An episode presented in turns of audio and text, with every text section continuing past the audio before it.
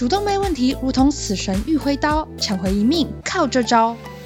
健康搞飞机，让你的身体不 NG。大家好，我是小婉，今天要跟大家一块来关注的是你我心脏健不健康哦。以前你可能觉得心脏问题、心肌梗塞最可怕，其实错喽。有一种疾病叫做主动脉的问题，主动脉剥离，最近这两三年好像蛮常听到的。那什么叫做主动脉剥离？它是因何而起的呢？它不仅死亡率高，而且被称之为隐形杀手。平常有没有任何蛛丝马迹，你可以预先知道、预先预防？呢？还有哪些人是高危险群？如果你已经送医院了，你到底该做什么样的正确治疗？医生等一下都会跟大家来分享，这点非常重要哦。我们今天现场节目邀请到了台北荣总外科部三位心脏外科主治医师来到现场，跟大家来好好聊聊喽。首先欢迎到陈泰威医师，大家好。再来欢迎到陈柏霖医师，大家好。还有郭志婷医师。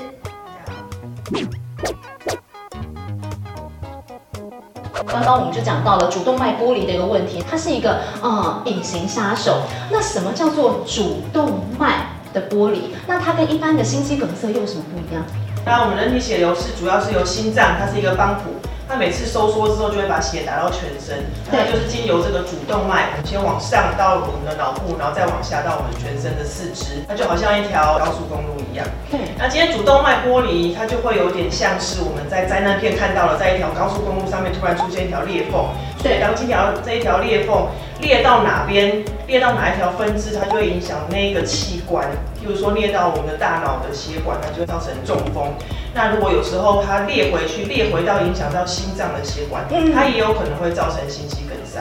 对，所以主动脉剥离有可能会造成心肌梗塞，但是心肌梗塞这个东西跟主动脉剥离是完全不同的。主动脉剥离其实分成 A 型跟 B 型，靠近心脏，靠近比较靠近心脏这个叫做 A 型，那 B 型是比较远离心脏的。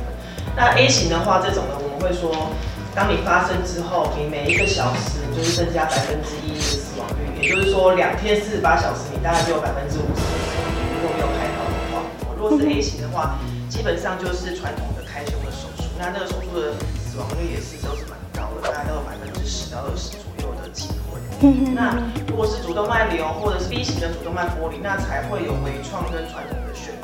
哦，那所以就是如果一旦发生的话，尽早就医、尽早处理的话，才会降低。所以换句话说，它死亡率真的是非常非常高哎，难怪很多的这个网络上的一些文献都在讲说，其实心肌梗塞死亡率不是最高的，主动脉剥离它才是。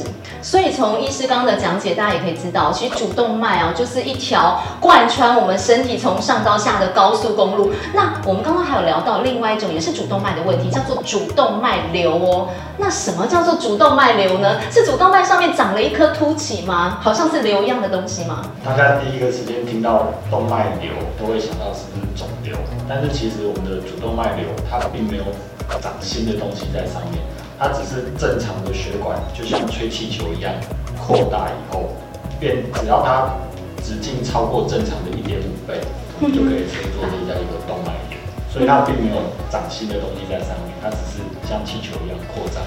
所以为什么的情况之下，在这个主动脉它会扩张？这个其实跟主动脉剥离的成因些相关，就是主要是年纪大的病人，嗯、然后抽烟、高血压，嗯、这个是最主要的因子。因为年纪大了，这个血管的弹性变差了，加上你血压高，把它撑大之后，它就会一个个扩张，那一旦超过一点五倍，就会称作一个主动脉瘤。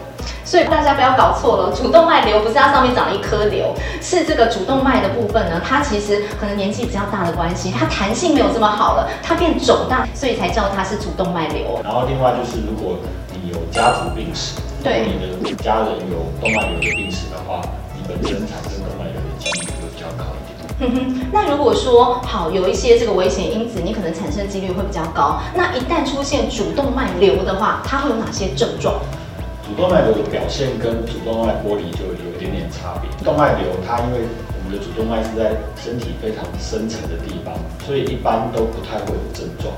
那有些病人如果这个动脉瘤真的很大的话，比如说它是在胸主动脉的部分，有可能会压到呃发发生的神经，所以你有可能讲话就会嘶哑。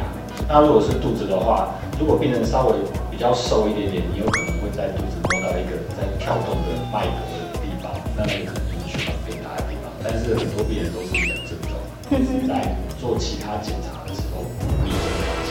嗯哼，那主动脉瘤除了这几个症状，脚部呢？脚部是不是也会有？因为这个动脉瘤变大之后啊，它的血流就不像我们正常的血管，它会在里面产生一些乱流。嗯，另外变大的这个部分里面有时候也会产生一些血栓，所以一旦这个血栓往下。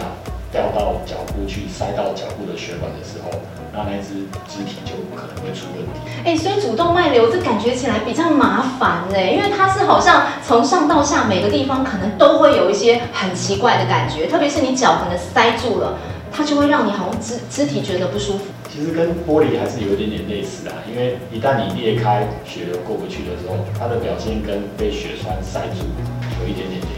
所以，如果一旦发生紧急送医是很重要的。其实像主动脉瘤的话，刚讲到，它不是长一颗东西，它是这个主动脉膨胀之后变成一颗像球状的，一旦它破裂，那个就糟糕了。呃，刚刚郭医师有提到，就是主动脉就是我们身体的一条高速公路，它负责把血送到全身去。嗯，所以它是我们身体血流量最大的一条血管。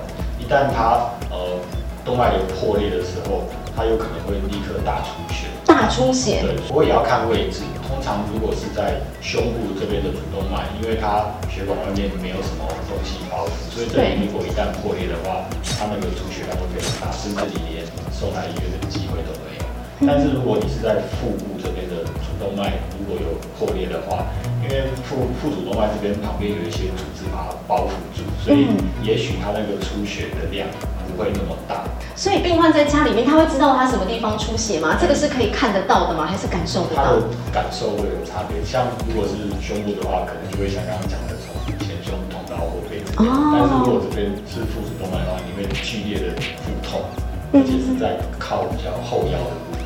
那接下来我们要问问了，如果说可以紧急送到医院去的话，那医院又会用什么样的方式来判别呢？一般来说，主动脉剥离或是主动脉瘤破裂。它其实引起的症状疼痛感，它的那个症状描述上其实会有点稍微差异。如果假设真的意外发生这类的症状的时候，嗯，也要稍微记录一下自己刚开始那个不舒服的感觉是怎么样。例如说，像是我们讲说心肌梗塞的胸痛，它大部分都是属于大片的，就是大范围的那种钝痛，就然后被东西压住了，然后可能会转移到下巴或者肩膀。最常见听见病人描述就是从前胸痛到后背。所以其实我觉得第一时间点是要先跟医师讲清楚你自己的痛的症状。其实现在急诊科的医生他们都受过专业的训练，他们其实对主动脉剥离这类这类疾病都有很高的警觉性。对。但是前提是他你必须要给他足够的资讯。他一开始就听到觉得这个症状很像典型的剥离，那他就会尽早帮你安排我们叫所谓的电脑断层诊断。因为电脑断层这个东西呢，是我们所谓主动脉剥离和主动脉瘤的黄金诊断。黄金诊断。也就是说，想要确诊这个疾病呢，是一定要做一个电脑断层，然后我们临床医生在帮马上判断说这个就是主动脉剥离或者主动脉瘤，或甚至有没有破裂的情形。那因为如果今天假设你一开始跟急诊科医生描述的那种疼痛感，并不是这种标准的疼痛的话，他可能一开始会以为你的痛也许是心肌梗塞，那他可能就会比较偏向去做啊，帮你做心电图啊，帮你做一些心肌酵素，那有可能就会延后这个做黄金诊断的时间。你要清楚的去分辨你到底是哪一种痛，对不对？分辨出来你是哪一种痛之后，你到医院去跟医师讲的时候，才能够缩短他在检查的时间。对，没错。虽然说这个病它的死亡率非常高，但是其实只要能够及时赶快到医院的话，是有机会在就是发生并发症之前紧急做治疗。送医的那个时候的黄金救援时间，我们一定一定要把握住那个机会哦。不管你是几个小时，拜托你赶快打电话，这个比较重要。那另外，如果在医院的急诊室里面，我做完检查了，我要治的是主动脉剥离了。好啦，那接下来我要该怎么治疗？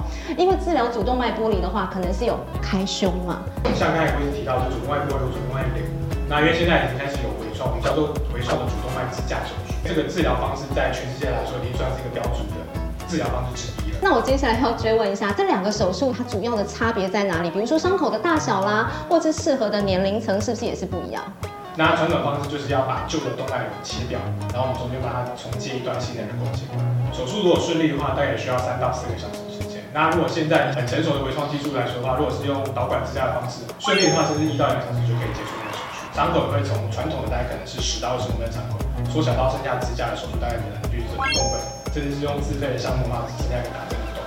我们会建议要选择这样的病人，都是以年纪比较大一点，就可能是六十岁啊，甚至七十岁以上的病人。那因为这样的手术的好处是它的伤口比较小，恢复速度比较快，病人可以很快就回到正常的作息。然后我今天是相对比较年轻的病人来说的话，就会可以考虑是不是要选择做传统。做传统的好处是它长期的追踪下来，人工血管在移动或者是在渗漏的机会就会降得非常非常。那接下来我要请问，在你们过往的一些病例里面，有没有病患还真的让你觉得他是在黄金救援时间之内赶快来到医院，真的救了他的命，让你们有比较记忆深刻的感觉？我主要是想要讲一个主动脉瘤的病人，这是一个大概八十五岁、八十六岁的一个妹妹，他们家人主是说自己摸到肚子有一个东西会跳动，他是男生，但是我想要他怀孕，两个人会动的东西。那那时候在外面的确是也被诊断出来是一个蛮大的主动脉瘤，我他求。那他这是其实会到后面医院的原因，是因为他是因为最近血便，然后后来他们检查，意外发现他除了主动脉瘤之外，还有一个大肠癌。那那时候外面的医生就跟他说嘛，你这个主动脉瘤这么大，那同时要开癌症的话，这个手术太大，大概没办法开，开完大概活不下来。那个医生反而就建议他说，那是不是就是可能也许不要考虑开刀了，那就做一些保守治疗就好了。但是，其实那病人平常活动都很好，嗯，他觉得他的生活品质变得很差，所以他就慢慢就转转转来到我的门诊。后来我发现他那个主动脉瘤啊是有机会用现在新的微创手术的方式就可以处理。他那个时候癌症的刀开完了吗？还没有开。哦。主要是因为他同时要开两种刀，对他来说风险实在太高，风险太大。嗯。但现在有新的微创支架的手术方式，对于尤其是针对这种高龄的病人啊，因为麻醉的风险、手术风险、手术时间都缩短非常多，所以整体来说他的身体负担会下降非常多。那后来我们经过讨论的决定就是，那我们就先帮他用支架手术做微创，先帮他处理那个主动脉瘤。那主动脉瘤处理完之后呢，那现在就不用担心主动脉瘤破掉。那北北是刚好上礼拜才刚出院，所以他就是很现在恢复到完全正常的活动，他也很开心，然后可以回去到正常的生活这样。今年年初开的一个病人，那一开始他是突然。倒在地上，因为就近治疗，然后发现哎是中风，所以他们想说啊，那要去转要去做中风的取栓手术。那结果转过去的时候，先做了电脑断层，结果发现它是一个主动脉剥离导致的，所以又从那间医院再转到我们医院来。那其实在这个转辗转的过程中间呢，其实就已经错过了他脑部灌流回来的时间了。虽然生命是救回来了，那但是他中风的部分就是没有办法恢复的。那这就是主动脉剥离，它非常千变万化的地方。那他给你一个什么样的启示呢？你后来在治疗其他病人的时候，永远心里都一定要有一个是不是主动脉剥离这个疑问在这边。那如果真的有怀疑的话，就急诊及早做电脑断层去把它诊断出来。好，今天非常谢谢三位医师来到现场，跟大家详细解说了什么叫做主动脉的问题。原来有主动脉剥离跟主动脉瘤，如果一旦症状发生出来的话，不要皮哦。第一时间马上进医院，这个就比较重要。